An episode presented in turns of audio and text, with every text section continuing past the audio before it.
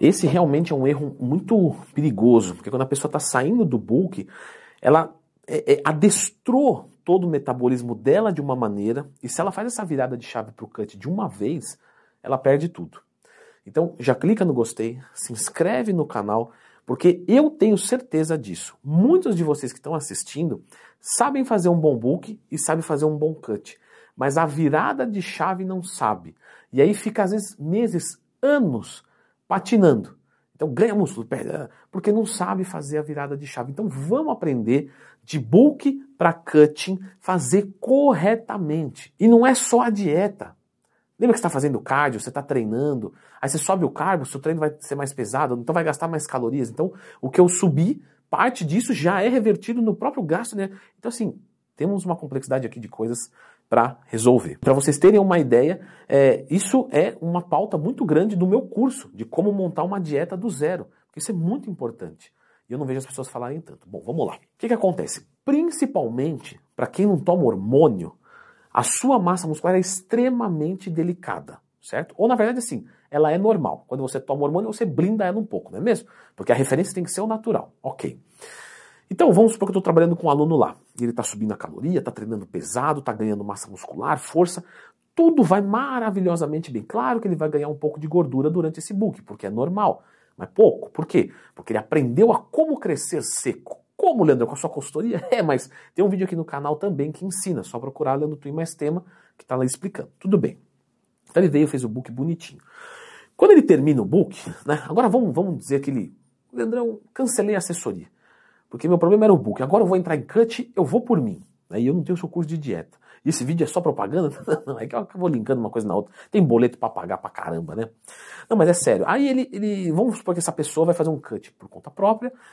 Aí ele vai lá e faz o quê? Ele vai entrar, vai procurar uma equação, a equação de Harris, muito boa. Aí ele vai olhar a equação, vai preencher os dados dele e ela vai dar um valor calórico. Aí, esse valor calórico, ele tira 500 calorias e faz o déficit calórico. Beleza, beleza? Tranquilo. Mais ou menos. Por quê? Porque essa equação não leva em conta a realidade biológica dele em termos hormonais, metabólicos. Não, não. Ué, é peso, altura, idade, quantos dias você se exercita, nem pergunta, quantas calorias gasta. Então, assim, é uma coisa que, lógico, né? É, o norte é para lá e o sul é para cá. Bom, eu sei que é para cá o negócio. Eu sei que para lá não é. A equação é isso.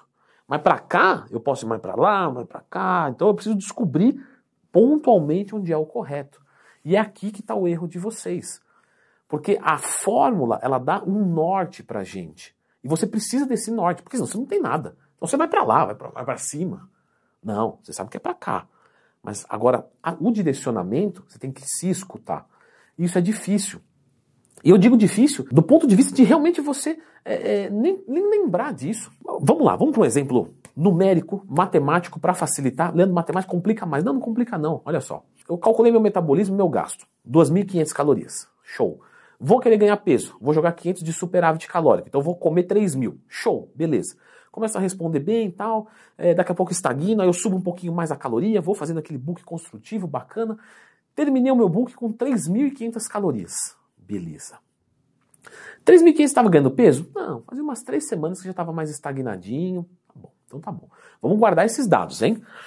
Estava comendo 3.500 e estava estagnado. Vou lá, equação, dados. Deu que meu metabolismo agora, né, depois que eu ganhei esse peso, é 2.800 calorias.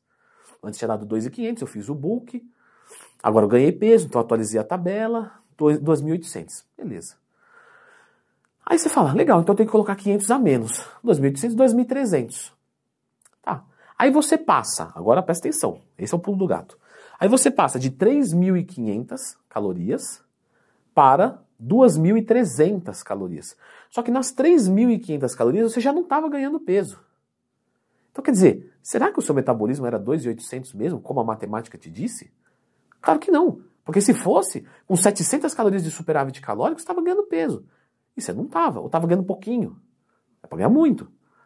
Então isso quer dizer o quê? Que você jogou a caloria muito baixa. Só que você não consolidou essa massa muscular que você acabou de ganhar.